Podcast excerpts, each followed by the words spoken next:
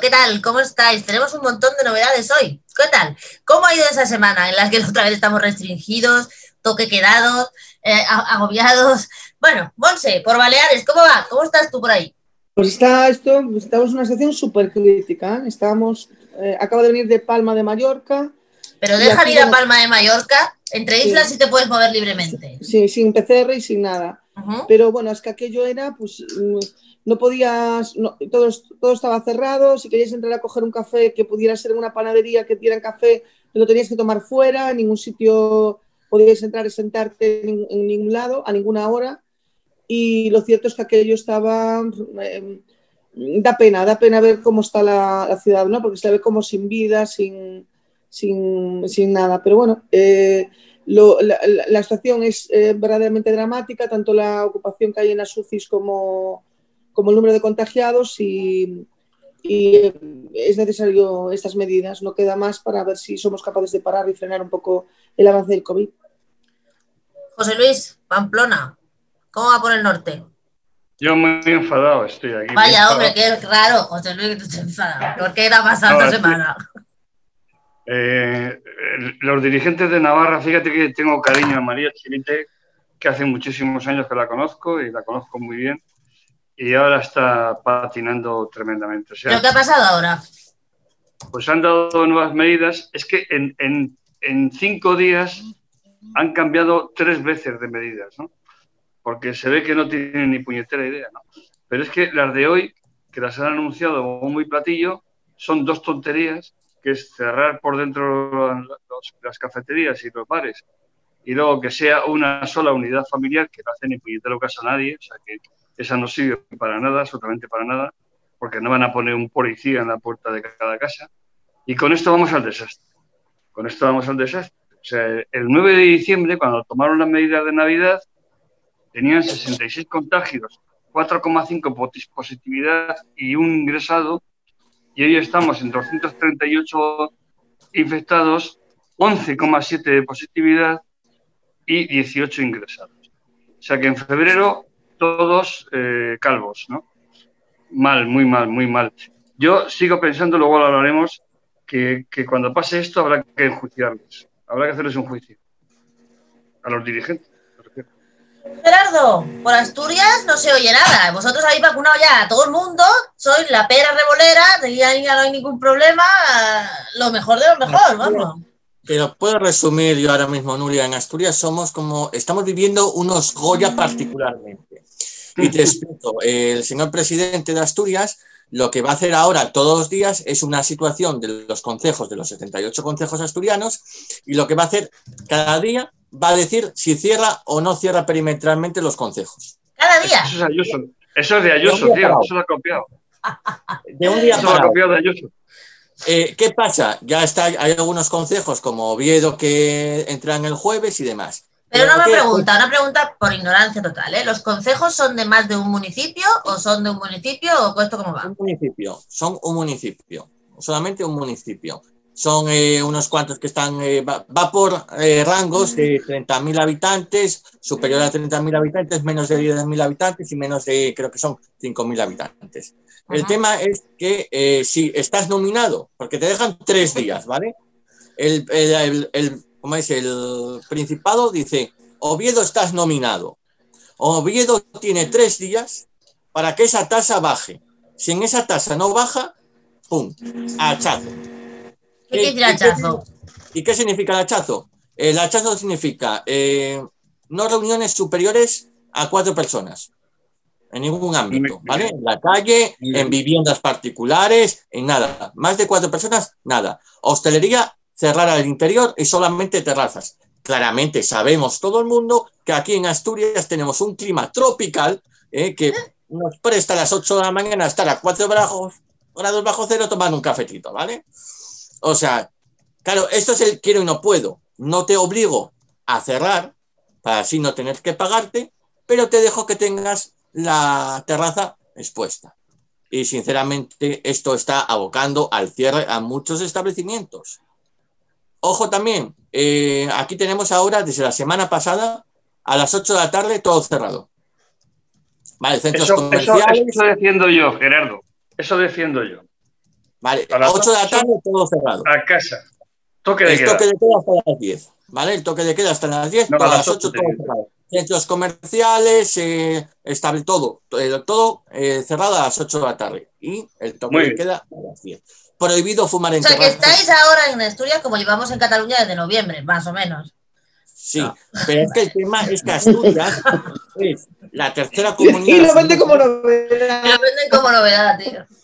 Es la tercera comunidad autónoma que más vacunas está poniendo, creo que va al 81%, y creo que No, es de las ciento y pico. últimas- 105. ¿Cómo se puede estar al 105%? Porque antes se iban a repartir seis dosis y ahora ponen cinco. Ah. Al revés, somos eran cinco y ahora seis. somos de las últimas comunidades con, con contagios. Estamos por la cola de, de- Vamos, en España estáis mucho peor que en Asturias, pero aún así en Asturias eh, atacan duramente. Vamos, tenemos un. un ¿Cómo es? Yo pensé que Asturias era coraza España, pero bueno. Yo también pensaba que Asturias era España, pensaba que nosotros éramos los únicos locos que no éramos, pero bueno. Eh. Voy, voy con las novedades del día que tengo dos. Emma Lebón, que la conocéis todos desde el, desde el chat. Querida Emma, ¿cómo estás? Barcelona, cuéntanos. Bueno, más que Barcelona, hola a todos. Lo primero, buenas, buenas noches. Más que Barcelona. Badalona. Bonanites de Badalona. Eh, pues las cifras de hoy en Badalona, por lo que he leído hace un rato, hemos bajado el ritmo de contagio y tanto como los En infectados. Cataluña en general hemos bajado, lo que no paramos de bajando. Evidentemente seguimos Sí. No, muy sí, mal, pero, em, pero hemos bajado. O sea, la tendencia es a la baja en referencia a los días anteriores, pero bueno, seguimos con el confinamiento municipal desde el 7 de enero, con el cierre de la hostelería, bueno, que pueden abrir de 7 y media a 9 y media y de 1 a 3, y luego para llevar y con el toque de queda. O sea, que lo de Asturias es un poco como lo de aquí, pero aquí aún somos más heavies porque los fines de semana solo puede abrir lo esencial. Yo sin ir más lejos el sábado a las seis y media de la tarde se acaba la perra, no me crucé con nadie en 40 minutos de paseo. Y cuando digo nadie, es... Y no hace falta poner el toque de queda, porque como no hay nada, no, No, claro, la no gente puedes- no sale. No te puedes ir a tomar algo, no puedes ir de tiendas ni dentro de tu municipio. Mm, El súper, la farmacia era lo que había abierto y poco más. Pues no queda nadie por la calle. Pero permitidme una cosa. Yo pregunto, pregunto a los listos de turno de todos los sitios de Cataluña. ¿no? Sí, vamos a ver. No, lo pregunto. Si tienen cerrado todo, si tienen cerrado todo, ¿por qué no ponen toque de queda a las 6 de la tarde? Pero para que Porque quede el toque de no queda, puede. por- y porque No, la gente va a trabajar. Y os explico. Porque si tú cierras los bares y no dejas que vayan a los bares y no pones toque de queda ri- riguroso a las 6 de la tarde o a las 8, como muy tardar, lo que haces es que la gente haga botellones. No es verdad, aquí no hay ni un puñetero botellero en ningún la lado, José Luis. No es verdad, no es bendito. cierto, no es cierto, no es verdad. Aquí no hay ni un ¿Cómo que puñetero no botellón desde hace un... Aquí no hay nada. Aquí La es que el gente va a trabajar y vuelve. Aquí Sí. no había botellón Y, la- nunca. y las imágenes del otro día las vi yo, o sea, del otro las día, imágenes de la- era sábado, por la las- Las noche. vi yo Era sábado claro. por la noche, pero eso, pero hay un botellón en, un- en una comunidad autónoma de 8 millones de personas. La Uno gente no. aquí, uno. Uno no, uno. no. Me das un- sí, bueno, uy, por Dios, mira, aquí te puedo asegurar yo, te puedo asegurar Pero- yo que pero- con el, pero es que no, es que se ve desde fuera, aquí no hay ni Cristo por la calle a partir de las 8 de la tarde, porque no hay que nada que hacer. Mira, sentido, sentido común. Eh, eh, no sé si habéis leído el artículo de sentido común. Sentido común.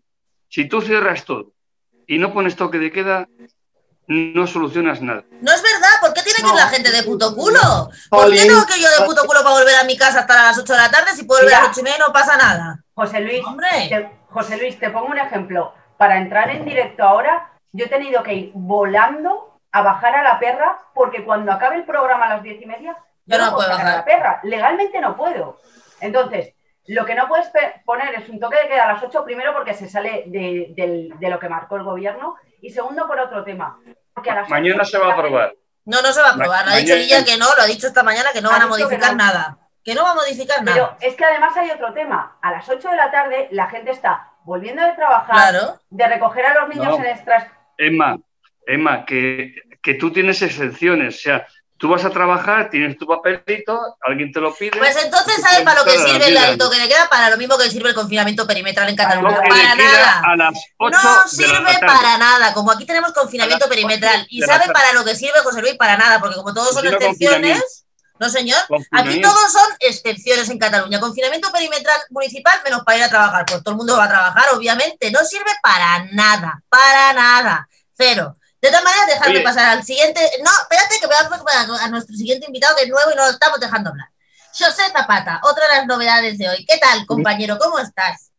Estaba... Desde Galicia, José. Y luego Gerardo. No, era por no interrumpir la discusión. Interrumpe, tú interrumpe. ¿Qué tal, José Luis? feliz año a Gerardo, a José Luis, a Emma. Eh, feliz año, José. Feliz año, ya veo ya veo que tienes una panorámica preciosa. Sí, sí, Hay que vender la tierra, ya sabes. Claro que sí, claro que sí. ¿Qué tal estáis por Galicia? Que no tenemos ningún gallego. No, bueno, aquí estamos en la línea general, ¿no? O sea, más de mil y pico contagios al día. Ah, yo creo que ayer fue que se rompió el récord hoy de muertos, ¿no? Con 24.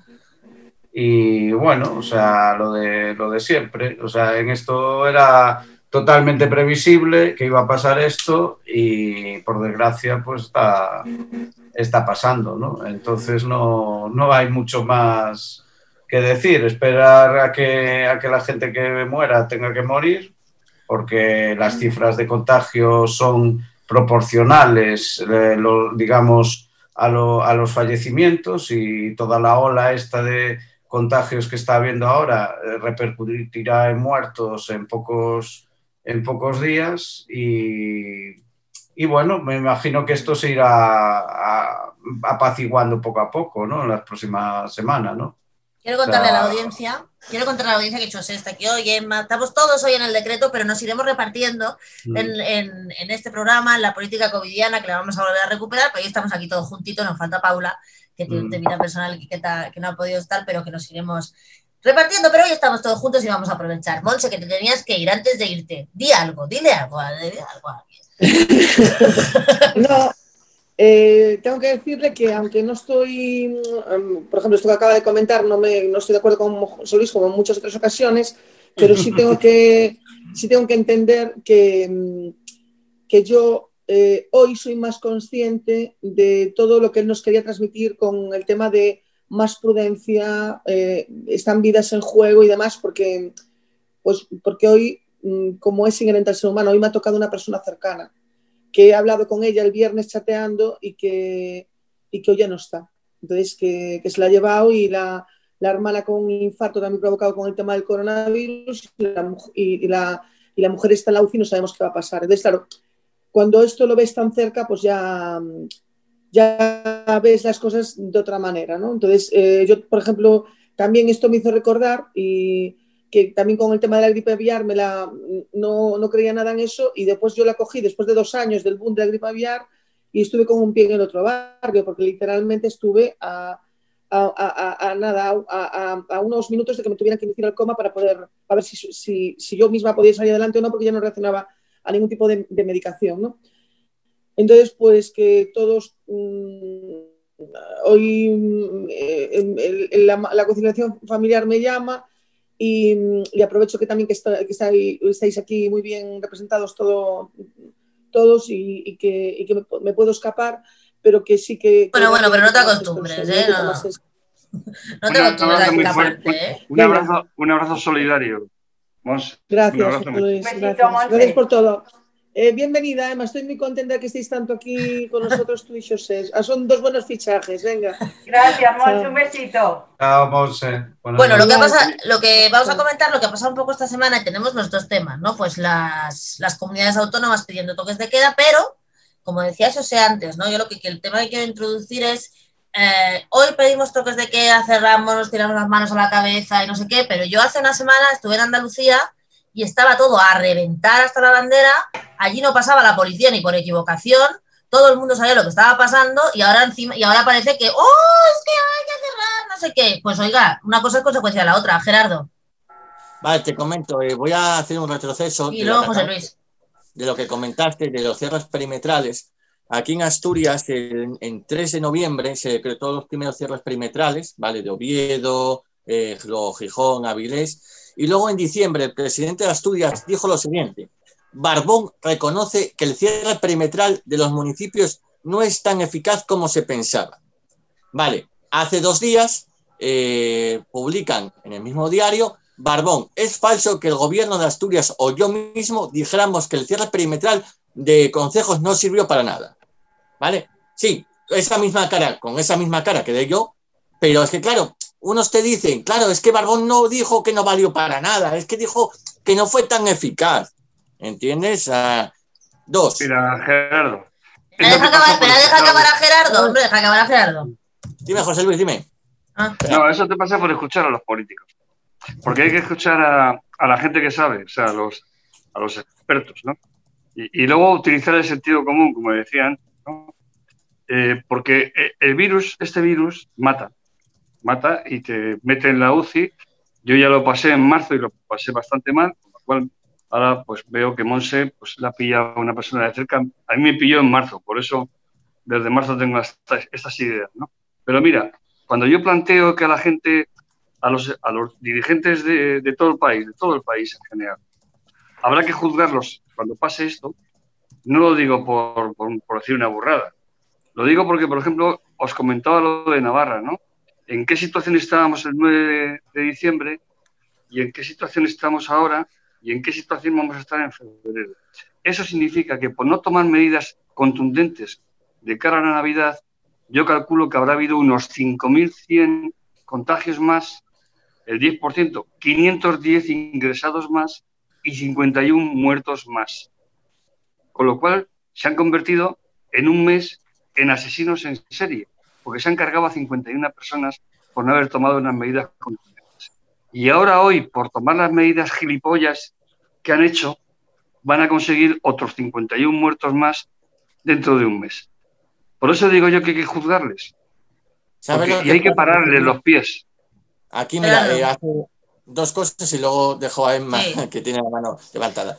Eh, hace el sábado, justamente, aquí en Valgrande Pajares, es las pistas de esquí que tenemos en Asturias, solamente está permitido 1.300 personas, ¿vale?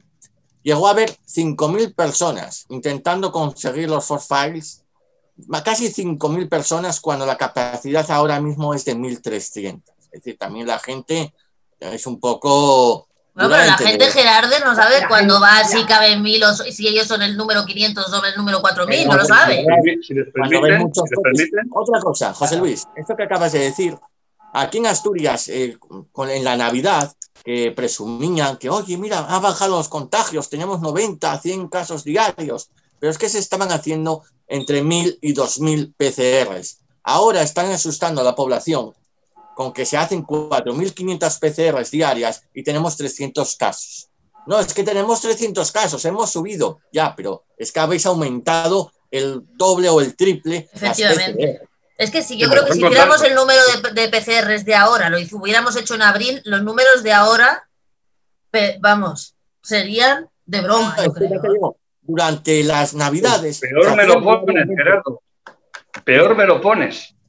Peor me lo pones.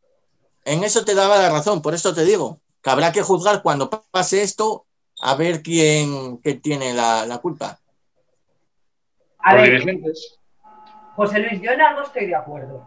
Y, y, es que las medidas no se están tomando bien. Pero no se están tomando bien por desde mi punto de vista. Lo que no puede haber es 17 medidas diferentes, cada una por comunidad autónoma, dentro de cada comunidad autónoma, dependiendo de la provincia y en algunos casos, como es Madrid, dependiendo de tu región sanitaria.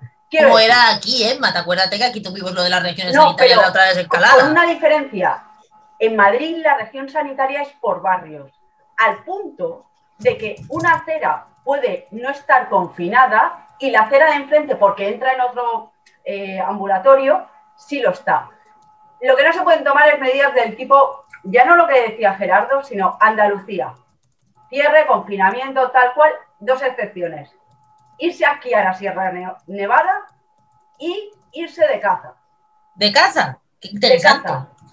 Porque alegan que hay que hacer el control este de de la población animal, tiene un nombre y ahora no me vendrá. O sea, llega un momento, José Luis, que a la gente no sabe qué puede hacer y no puede hacer. Te pongo un ejemplo muy chorra. Mi madre el otro día me dice, sabe que los fines de semana estábamos en confinamiento municipal en Cataluña desde hace ni se sabe. Me dice el otro día, si bajas entre semana a Barcelona, yo vivo en Badalona, a casa de mi madre tengo, y Nuria lo sabe, cinco minutos de coche, ocho kilómetros, no hay más, ¿vale? Si bajas a Barcelona, pásate por mi casa y coge tal. Y le digo, no, no, mamá, si es que yo no puedo salir de Badalona. No, pero los fines de semana. Digo, no, no, desde el 7 de enero entre semana tampoco. Ah, no. Bueno, yo no puedo salir en mi coche y posiblemente no pueda salir en el cercanías. Y lo sé porque tengo amigos en, en de Escuadra que están haciendo controles en estaciones de cercanías tipo Plaza Cataluña y grandes. Pero yo me puedo coger un autobús como el que pasa por mi casa, que pasa por cuatro municipios, Badalona, San Adrià, Santa Coloma y Barcelona, y no tienes un policía local en cada parada porque es imposible. Si tú pones 20.000 medidas diferentes, dependiendo de en qué sitio estás, y las cambias, como decía Gerardo, cada tres días, y en Asturias ahora vas a estar nominado, llega un momento que uno, la gente no sabe qué puede y qué no puede hacer, y dos, la gente está tan hasta el moño de restricciones que le das esto y te coge el brazo entero. ¿Por qué? Porque la gente está muy cansada, la gente lo está pasando mal. Ya no hablamos de económico, sino a nivel emocional. Yo te puedo decir que Nuria hace que no la veo y no me quiero equivocar desde septiembre. yo, creo que aquí, aquí Feijó, eh, hizo unas declaraciones después de, de Navidades que fueron eh, noticia nacional, ¿no? Y que realmente estaba un poco en la línea que Gerardo estaba señalando antes eh, que fue el propio Feijó cuando, cuando hizo estas declaraciones que admitió que las medidas tomadas no fueron las adecuadas en Navidades y lo dijo pasado, pasados los reyes, ¿no? Digamos, cuando dijo que, que quizás no había que haber permitido las reuniones familiares de más ni de seis, ni de diez, ni de nada. Pues claro, pues pero claro, eh, como a veces eleva un poco, yo creo que la, la, pinza, ¿no? Queriendo ser una estrella mundial, ¿no? Y nacional y estas cosas. Claro, no cayó en que realmente él mismo había aprobado las medidas de reuniones de 10 personas, ¿no? Y, diciendo esto, realmente, como decía José Luis, ha admitido el crimen, ¿no? O sea, ha admitido realmente que, que, han hecho algo a sabiendas de que estaba mal hecho, pero por una cuestión de presión social, evidentemente, no tomaron las medidas adecuadas y que sabían ellos perfectamente que no eran las adecuadas. Por lo tanto, los contagios se sabe perfectamente de qué son. Aquí se hizo famosa la chica esta estos días en los telediarios que, que, provocó 30 contagios, ¿no? O sea, perdiendo el olfato el día de noche vieja y el marido teniendo fiebre, se van a junto a la suegra y contagia a la suegra. No sé si era porque era suegra y quería... Pero el, el, tema es que contagió a 30 personas en la isla de Arousa, que es una isla que tiene 5.000 habitantes y donde llegó a haber tuvieron una incidencia de 2.000 eh, por 100.000 habitantes, ¿no? O sea, para que os hagáis una idea. Y eran todo, pues eso, familias de 30, de 25 contagios, otra de 15, o sea, así hasta 150 contagios en un pueblo de 5.000 eh, por el fin de año. Pero yo quiero hacer una reflexión a este, a este. No sé si habéis visto la campaña que hicieron los médicos este fin de semana, muchos médicos y mm. mucho personal sanitario de autoconfínate o no sé qué.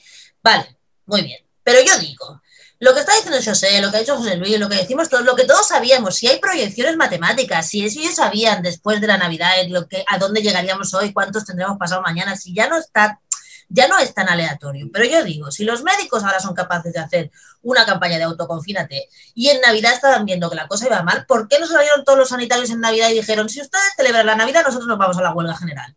Mm. Porque no se puede poner la presión sobre, solo sobre la gente. Yo no he visto todavía a los médicos salir a presionar al gobierno para que ponga más medidas, para que ponga más médicos, para que haga nada o para que implemente medidas. Y sin embargo, salen en una campaña autoconfínate a la gente que hubieran presionado en Navidad, porque todos sabíamos que lo de la Navidad era un suicidio colectivo. Absolutamente, lo sabíamos todos. Pero a la gente le daba igual, entonces no sé, no sé. José Luis. Déjame, déjame que le diga una cosa a Emma. Eh, mira, Emma, dos cuestiones. 17 eh, comunidades autónomas, cierto. Eh, un lío, cierto. Una de dos, o cambiamos la Constitución, que viene de ahí, el estado de las autonomías, o tenemos difícil solución. O sea, solo puede eh, cambiarse eso cambiando la Constitución. Segunda cuestión, dice, es que lo estamos pasando mal. Mira, los que lo están pasando mal son los que se contagian, los que ingresan, los que acaban en la UCI, que habría que pasear a ciertas personas por las UCIs, a darles un paseo así de media hora para que lo vieran, y los que fallecen. Entonces, si hay que pasarlo mal, pues se pasa mal. Mira, pero a mí lo que me cabrea es que yo estoy cumpliendo religiosamente, y no es una palabra muy adecuada para mí que soy ateo, pero bueno, estoy cumpliendo religiosamente con las normas establecidas y me están machacando por culpa de los insensatos del gobierno, del otro gobierno, del otro gobierno y los insensatos que se saltan a la torera las normas. Y eso me cabrea, me cabrea porque yo cumplo escrupulosamente todas las normas, pero en cambio me afecta lo que hacen los demás y eso me enfada mucho. Ya, pero es que, José Luis, aquí hay un tema además que tú eh, no lo vives porque evidentemente no vives de la hostelería, ¿no? Pero aquí hay un tema, hay un tema eh, mm, increíble, que es que ayer eh, eh, sale el señor Fernando este... Simón. el señor este Simón, diciendo que, la, que está demostrado que, que si cierran la hostelería, los casos o la incidencia baja. No, no. Dijo otra cosa, dijo otra cosa. Dice, dice no, no, dijo que el 70% de los contagios era por reuniones familiares. Esa es la contradicción. Claro, exactamente, era lo que, te, lo que, te, iba a decir. Lo dice el día que, eh, o sea, la semana donde los contagios en un 80% son de, transmisión familiar y resulta que para justificar el cierre de la hostelería, el tío dice que eh, se demuestra que si cierras la hostelería esto se detiene, ¿no? Pero no es verdad, porque mira, en Cataluña estamos cerrados. En Cataluña estamos cerrados, la hostelería desde antes de Navidad. Si esa teoría fuera cierta, no tendríamos ningún contagio. Y vamos de culo, absolutamente de culo. Y lo decían los hosteleros también. Oiga, nosotros en la hostelería guardamos las distancias, no dejamos que se junten más de seis, X, X. La gente se va a sus casas y hace lo que le sale del pito. Y eso es lo que ha pasado. Emma y Gerardo. A ver, José Luis, yo puedo entender que tú cumplas las medidas. Te puedo asegurar que yo por mi condición médica las cumplo a rajatabla, porque yo me la juego mucho, por mi condición médica personal.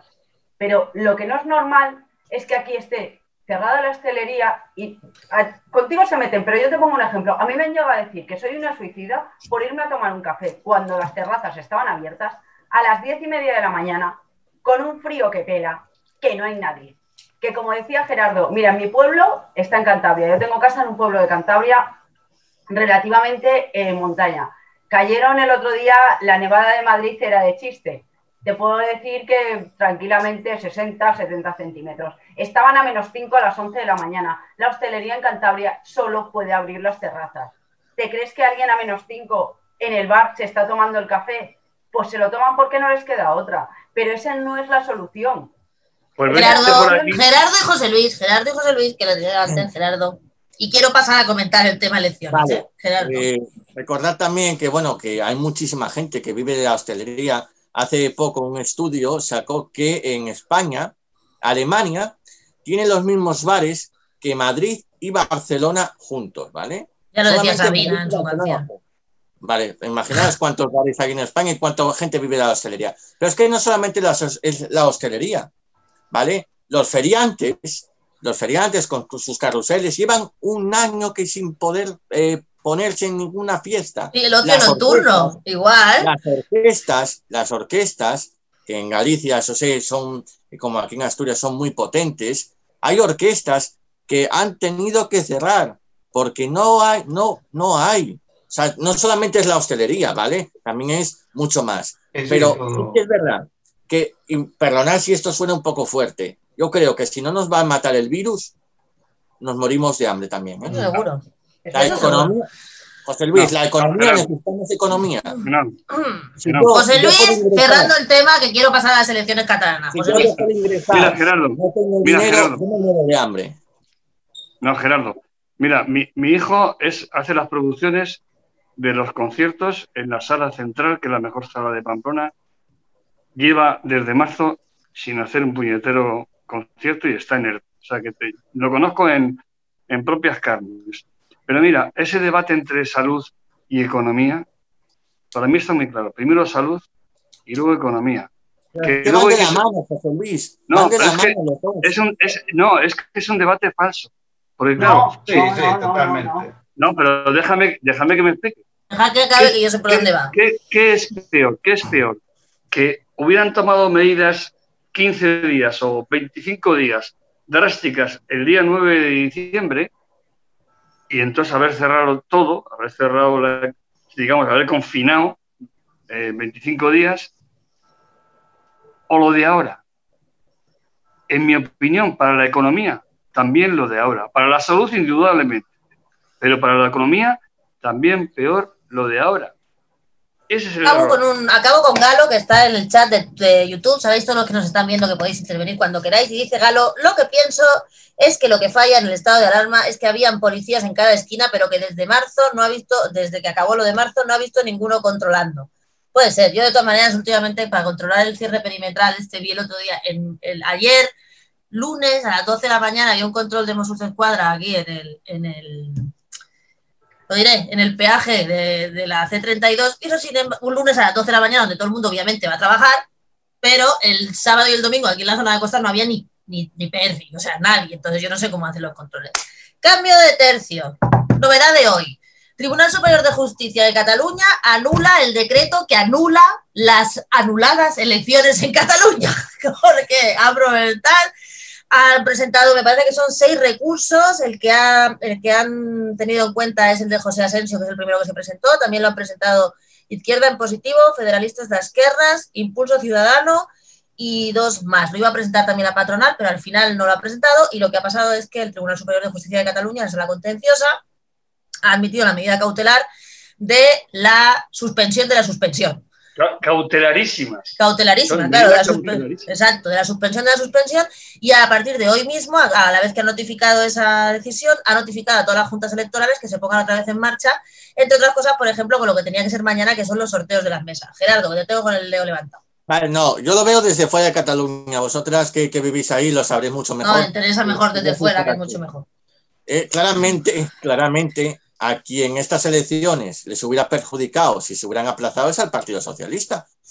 Claramente, que fue el único que se opuso a que se aplazara. Yo creo, no sé, no, no, sé si fue, no, no, No, no, discrepo. sigue, sigue, Gerardo, con tu, sigue, sigue con tu argumentación, luego te contestamos. Sinceramente, ahora mismo tienen un candidato que es el señor Illa, que digamos está en, arriba, ¿vale? Está en lo más, en una palabra.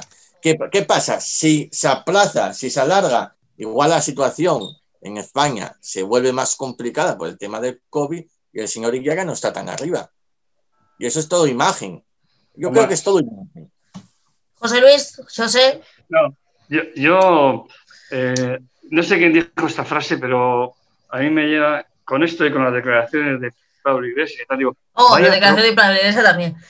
Vaya, vaya tropa, vaya tropa. Hoy, hoy que se cumplen 35 años de la muerte de, de Enrique Tierno Galván, yo que soy de aquella, de aquella generación, eh, digo, vaya tropa que tenemos ahora, Dios mío, vaya, vaya clase política que tenemos. O sea, lo que ha pasado en Cataluña es para que dimitiera desde Aragonés hasta, hasta Puigdemont, que está allí en, donde está, ¿no?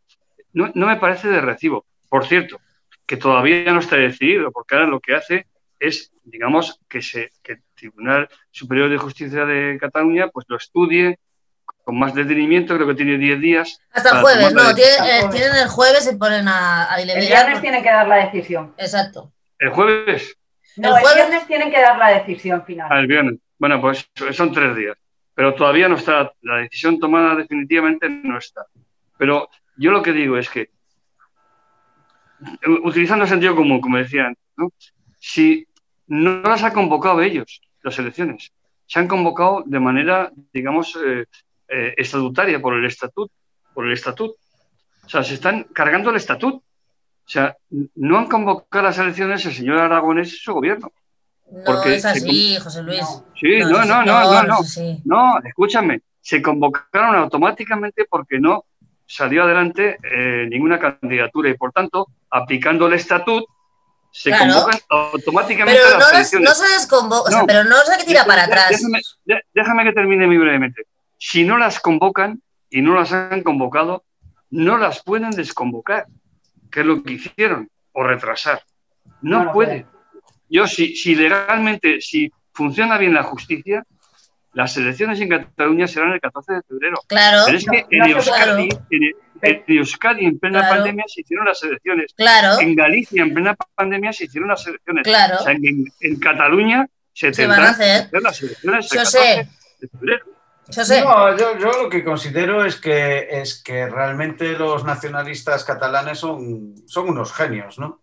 O sea, eh, realmente lo que, lo que han hecho es, eh, es increíble, o sea, es increíble. O sea, eh, presentan un candidato los socialistas que, que pega en, en, las encuestas de manera terrible y lo primero que hacen es agarrarse al COVID para anular unas elecciones de una manera totalmente arbitraria, anti, anticonstitucional. Totalmente. ¿no? Porque, porque realmente, bueno, tú puedes, en Galicia se anularon las elecciones y en el País Vasco, como por un gobierno que estaba realmente funcionando, con un parlamento en, en, eh, funcionando y un presidente eh, electo. Y, pero ahí hay un eh, presidente que está dimitido, está totalmente disuelto, digamos, el gobierno catalán y no lo retrasan un mes, lo retrasan cuatro meses o algo así o, cinco, o tres meses y pico. Claro, ¿no? y sin o sea... ningún parar. Aquí lo que, lo que es escandaloso no es que digan, mira, lo atrasamos por tal razón. Es que en el decreto de, de, de, de anulación, de, desconvocatoria de las elecciones, no dicen nada. Dicen, desconvocamos. Aplazamos y, y en abril, sí, depende, depende de cómo lo vea, pues ya haremos. Pero no ponen ni si la R está por debajo de uno, ni si hay X contagio. No, no ponen nada. Entonces, claro, es. Además, o sea, alargar un gobierno sin control parlamentario, porque el Parlamento está disuelto desde el 18 de diciembre. Sí, sí, o sea, no, no, hay ningún gobierno en, la, en, en, todo Occidente, o sea, no hay ningún territorio en todo Occidente que esté en la situación que está Cataluña ahora mismo. Mm. Ninguno. Es, no, es totalmente, totalmente irregular. La política catalana lleva así desde, desde hace muchos años ya eh, y es realmente muy triste, ¿no? O sea, y, y, yo creo que, que claro, el, el, tema de, de Illa ha pegado, ha sido una maniobra muy inteligente por parte de, de Pedro Sánchez. Se veía venir a todo esto, ¿no? O sea, era un tema claro que ella iba a presentarse a la, a la Generalitat, eh, yo creo que desde marzo prácticamente. Eh, se sabía que este señor estaba preparándose para dar el salto a Cataluña y yo, la verdad, es que la maniobra de Esquerra me parece, eh, bueno, o sea, alucinante. alucinante, eh, alucinante, pero que hasta le puede salir bien, porque realmente eh, la anulación, pues bueno, va, sin, va a favor de, del desgaste de ella, ¿no? Y de, y de yo creo que eso es un que... error, ¿eh? Yo creo que esa, Emma, me, me, si me equivoco me corriges, pero yo creo que esa percepción de que la anulación va en desgaste de ella es un error. Ha sido tan clara la cacicada, no, ha sido tan clara la cacicada que a todo el mundo le ha quedado claro que era un tema electoral y que, la, y que las medidas sanitarias importaban tres pimientos. O sea, daba igual, que era un tema de que por primera vez los independentistas no tenían seguro un resultado que fuera favorable y han hecho lo que haga falta. A lo cual se han sumado Ciudadanos, que se va a pegar la gran hostia, y esto es un hecho, ¿vale? Mm. Y los comunes, que parece que también van a bajar. Entonces, no, no te creas que esto puede ser el efecto boomerang, o sea, es tan clara la, la el atropello democrático que la gente ya no es idiota. Bueno, pero es que ellos, ellos, tienen, ellos, tienen, una, una, una, en la utilización del COVID como arma electoral, ellos tienen eh, la baza fundamental de que el ministro de Sanidad eh, es el que se presenta. O sea, más, sí. más, electoralismo con la pandemia que lo que está haciendo el PSOE, claro. eh, Esquerra no lo va a hacer. Emma y José Luis. A ver, hay un tema, y esta mañana lo comentaban en, en la televisión. Ahora hay un problema añadido al a las cautelarísimas que ha adoptado el, el TSJC, que es que cuando ellos aplazan, ellos eh, automáticamente suspenden el voto por correo. Con lo cual. El voto eh, rogado del extranjero también.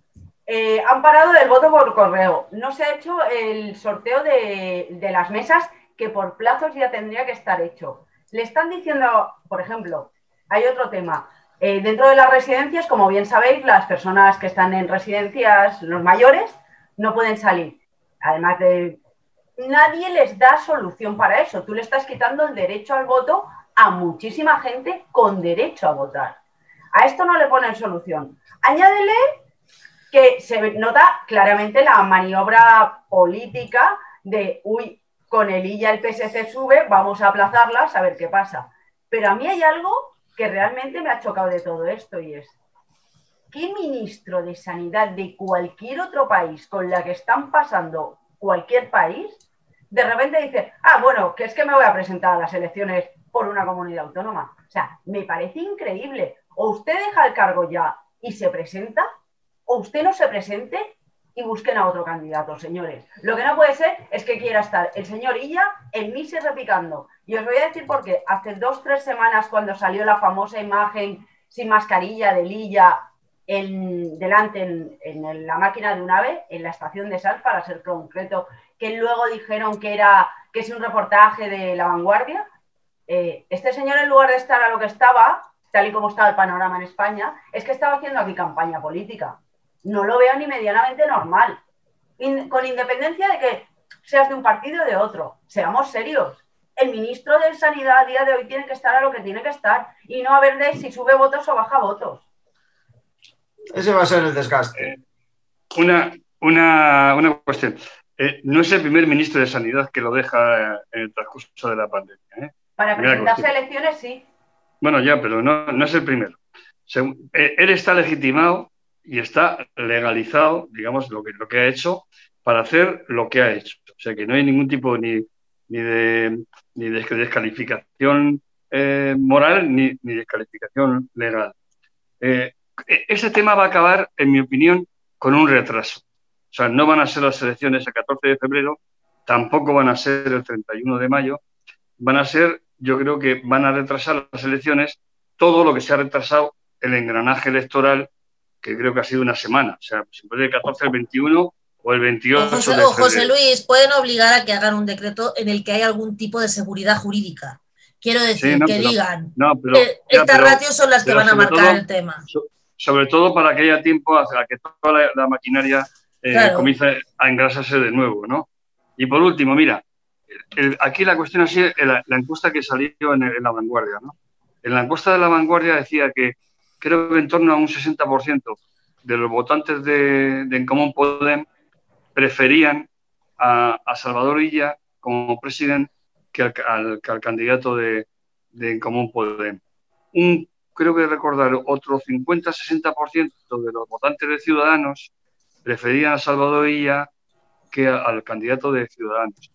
Y en torno a un 30% de los votantes de Esquerra Republicana preferían a, a Illa al candidato Aragones. ¿no? O sea que está el, palo que les puede venir en el caso de que se celebren las elecciones antes, por ejemplo, del 28 de, febrero, que, que es el siguiente domingo, 21-28, que están absolutamente asustados.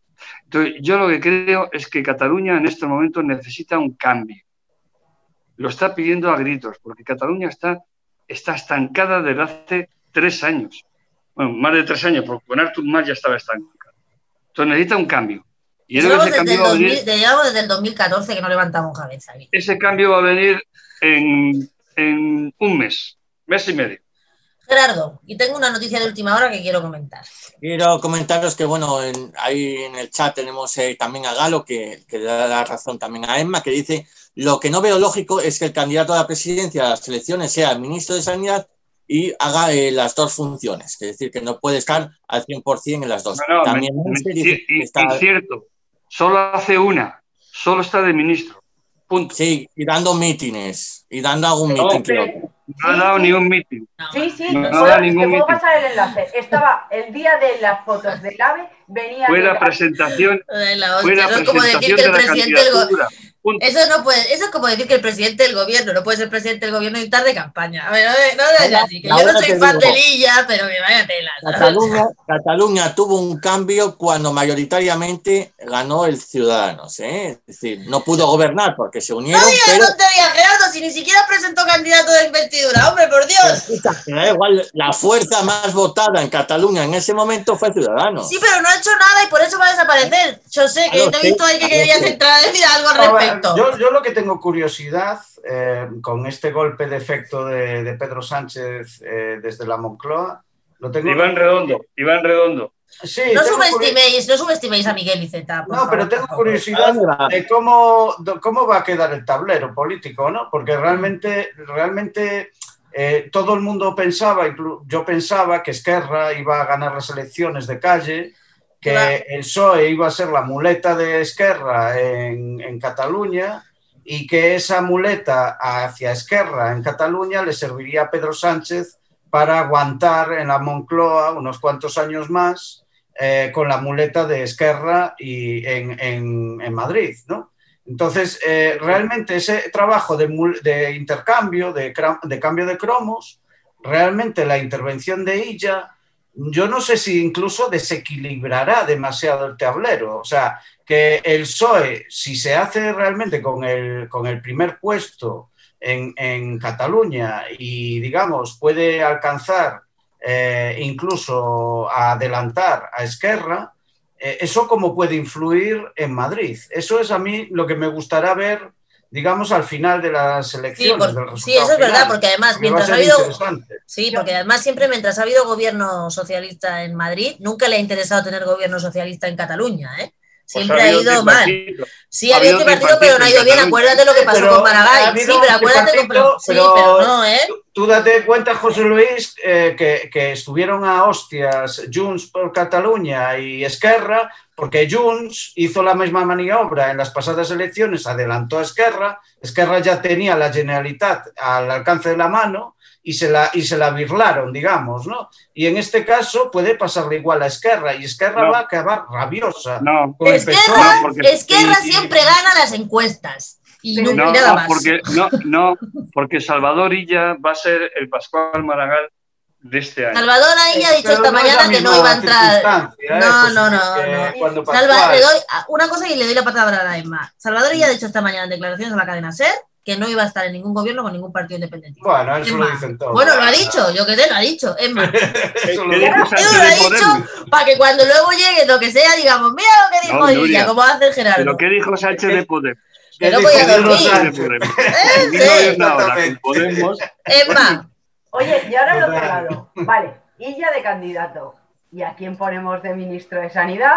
a la Daria, a la Daria, a la. Carolina Daria. Eso está claro, Sí, sí. seguro.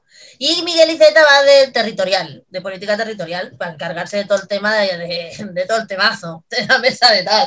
Bueno, lo veremos, veremos lo que pasa. La semana que viene estaremos comentando si hay elecciones o no. Yo ahora os quiero compartir una noticia que me ha llegado así de última hora. Voy a compartir pantalla, si la veis. Ah, el anfitrión inhabilitó las funciones de compartir pantalla. Bueno, pues os voy a pasar esta noticia. Si, No, es- léela, si mi léela. técnico, si mi técnico no me deja compartir pantalla, os voy a leer que esto es de hace muy poco.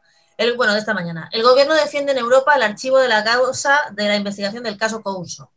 España pide al Tribunal de. Estrasburgo que rechace la demanda de la familia del periodista. El caso Couso ha llegado al Tribunal Europeo de Derechos Humanos, donde el gobierno de Pedro Sánchez ha solicitado que se rechace la demanda presentada por la familia de José Couso, el cámara asesinado por militares estadounidenses en 2003 en el Hotel Palestina, todo el mundo se acuerda.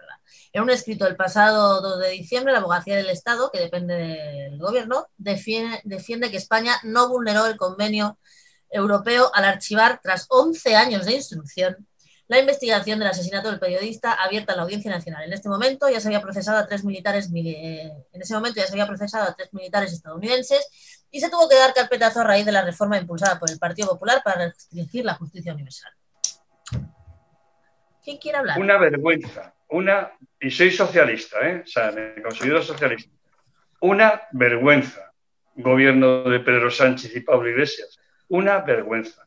yo creo que es una más, o sea, lo de Couso es una, una más en la lista, ¿no? O sea, porque realmente este gobierno, si está siendo, se está caracterizando es de traicionar realmente muchas, muchas cuestiones. Y la de Couso, además, eh, que es aquí de Ferrol, ¿no? Y la familia es de aquí y, es muy activa a nivel político y desde un primer momento lucharon por que este caso no se cerrara.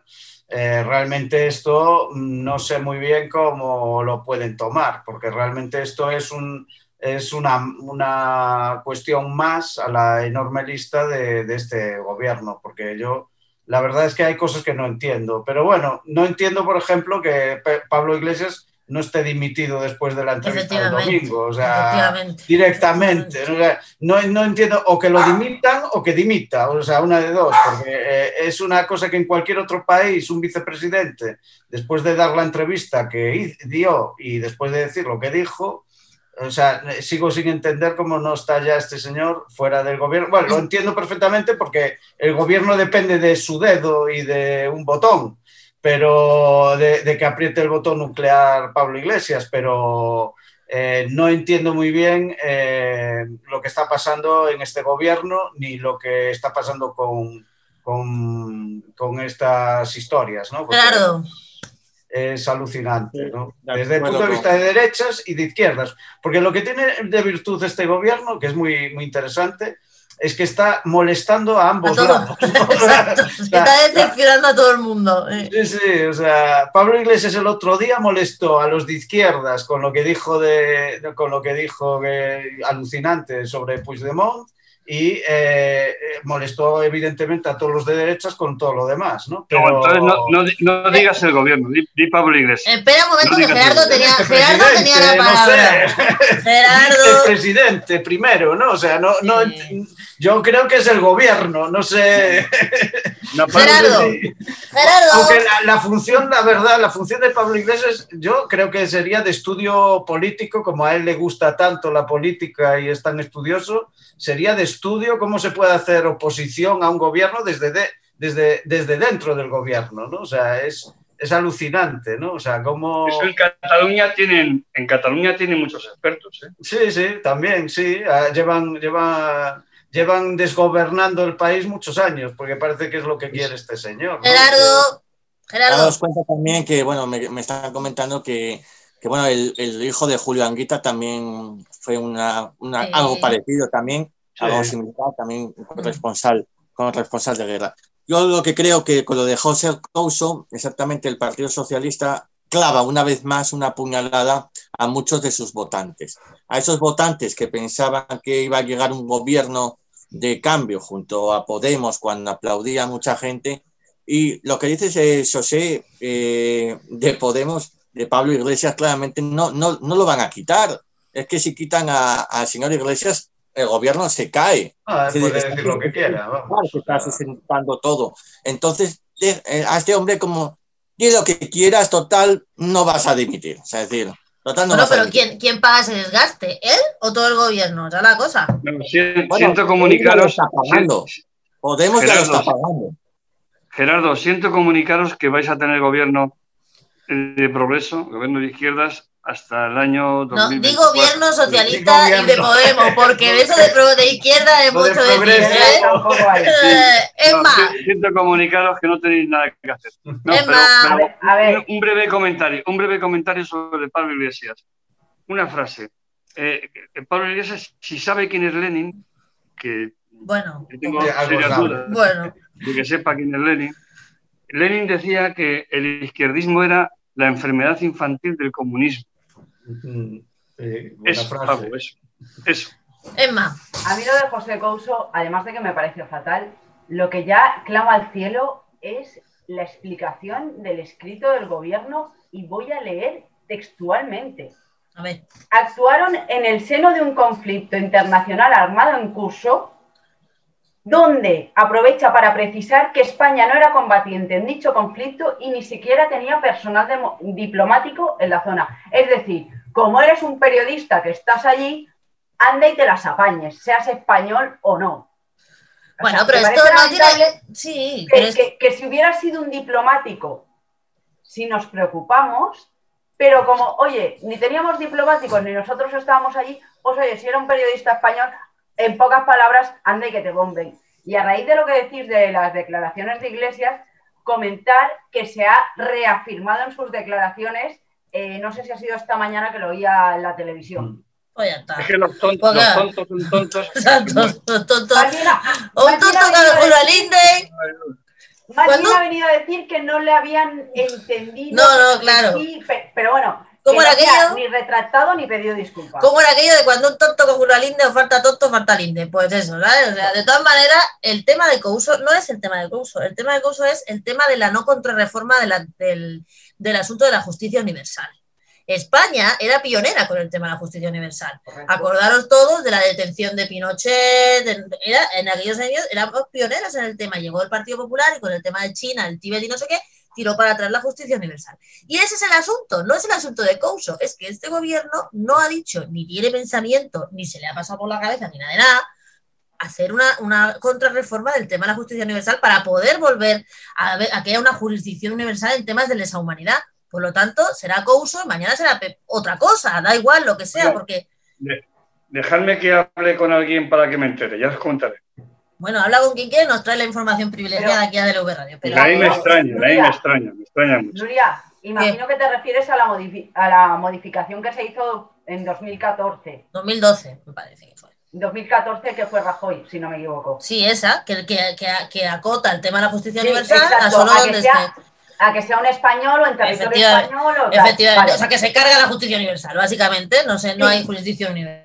Pero lo, lo grave es eso, que es lo que eso es lo que hay aquí, pero bueno. Lo, lo grave es que esa modificación en este caso sería aplicable porque era un español y aún así, oye, que me da igual. Además Ah, de no cambiar igual. la ley, es que paso de la que tengo. Bueno, O sea, pero eso no Vamos tiene que ver. Nuria, esto no tiene que ver con lo que está haciendo en Europa, porque el tribunal que es donde se están haciendo esas alegaciones, digamos, no es de jurisdicción. No ya, ya, pero que me refiero que se hacen las alegaciones, ya, ya, pero que se hacen las alegaciones en base a ese principio de justicia universal que nosotros mismos nos cargamos, ¿sabes? Sí, ese- pero realmente ellos podrían realmente in- inhibirse. Lo que Claro, podían no decir nada. Lo que es sorprendente es que quien está en la Fiscalía General del Estado, que es amiga personal de Garzón, y el propio Garzón, que es el que tiene bastante mano Amiga. en el Ministerio de Justicia Amiga. Hoy en día, fue un gran defensor de la justicia universal y Claro. fue el que realmente mm, promocionó esto. Entonces son de estas cuestiones que no tienen mucha explicación. O sea, por mucho que, que José Luis ahora busque información, esto no tiene mucha defensa y yo creo que es un poco eh, una más en, en la, en el, en el eh, ataúd, ¿no? digamos, de la palabra progresista en este gobierno. O sea, yo creo que la, discrepo, queda- discrepo, Bueno, queda muy grande, muy grande la, la palabra progresista a este gobierno. O Yo sea, estoy de acuerdo No, es un gobierno- Es un gobierno de izquierda, no Sí, es hombre. es de izquierda. Sí, hombre, de izquierda porque No lo sé, digan no sé ellos. lo que Pues, es, no sé lo que no, es, yo ya- no sé lo que ya- es, ya pero... le quería- Ya quería yo, ya querría yo ver así por un agujerito, dar marcha atrás al tiempo y que toda la pandemia la hubiera gestionado el Pues Partido mira, Popular. perdona que te diga, pero yo del yo- no, no, pero me no, no, contáis no, a no, ver no, si no. de Del no. cuento este de que viene el lobo, yo ya estoy más harta que el copón. Y yo sí me considero una tía de izquierdas. Entonces, yo lo que me parece una pasada sí? es que tengamos, sí, Lo- lo que me parece una pasada es que tengamos. Lo de los ERTES de derecha. Lo de los ERTE, lo de- perdona, pero estaba una reforma de antes. Lo del ingreso mínimo vital es un fraude que no Claro. está llegando a nadie. En fin, da Claro, igual. Yo claro. quiero acabar, yo quiero acabar, que quedan dos minutos con mañana se toma posesión del nuevo, la nueva administración de Estados Unidos. Darme una frase, un pronóstico, un pronóstico de Biden y Harris. Gerardo. Trump la lea, porque no, la va a liar. Es que si no, no sé qué, va, qué está pensando, pero yo creo que la va a liar. De alguna forma la va a liar. José Luis, un pronóstico para la administración Biden-Harris. Trump se va, pero el trumpismo se queda. ¿eh? Y tenemos que andar muy, es- muy eh, ojo a visor con este tema. El Emma, trumpismo también en España, ¿eh? hombre. Emma, un Trump, titular. Trump, que ya se está mudando a su pequeña casa de la playa, muy pequeñita, eh, la va a liar, va a pedir prestado un canal de Twitter, de YouTube, no sé cómo lo va a hacer, pero va a hacer como una contraprogramación en plan Mediaset contra Si quiere venir a DLV Radio Trump, lo, entrevistamos, ¿eh? O sea, que no tengo ningún problema. En el momento, como no va a existir, que ya lo han dicho que no va a existir, eh, yo creo que va a salir en directo o, unas declaraciones, no sé cómo lo va a hacer, pero va a hacer una contraprogramación. José, tu titular de mañana. Yo creo que Biden es una administración de transición. O sea, realmente Joe Biden es un señor muy mayor. Que está muy tropeado, ¿eh? Veremos si dura los cuatro años, o sea, si, si realmente aguanta cuatro años de presidencia. Pero si dura por salud. Mm, por lo que sea, un señor con ah, setenta y pico años. He pensado, ya lo está matando. No, no, matando no, pero creo que tiene su edad y puede pasar muchas cosas. O sea, no es la primera vez que un, que un presidente estadounidense muere en el cargo, ¿eh? O sea, es, no es la primera vez. Entonces, realmente Biden es una, es una administración muy de transición que realmente nos depara un, un futuro muy incierto, porque eh, bueno, se dice o se rumorea que Kamala Harris puede ser la próxima candidata a la presidencia, pero está por ver, está por ver que, lo sea. Y hay que ver cómo se organiza el Partido Republicano en el otro lado y evidentemente qué hace Trump, ¿no? Pero yo veo una transición muy de, una, un gobierno muy de transición, o sea, y con un futuro muy incierto mm, y preocupante, ¿no? Porque tienes 400.000 muertos, tienes una economía muy tocada y tienes un mundo muy revuelto en general. Bueno, pues Soraya, hasta aquí hemos llegado. Hasta aquí hemos llegado. Mi, titular, mi titular cara es, mañana es nada bueno, espero, ni de Biden ni de Kamala Harris. Pero bueno, ya veremos a lo largo del día. Eh, la semana que viene, más. Gracias, José, gracias, Emma. Gracias, José Luis, gracias, Gerardo. Hasta el próximo martes del Negro de cada día. Besos. Hasta luego. Yo.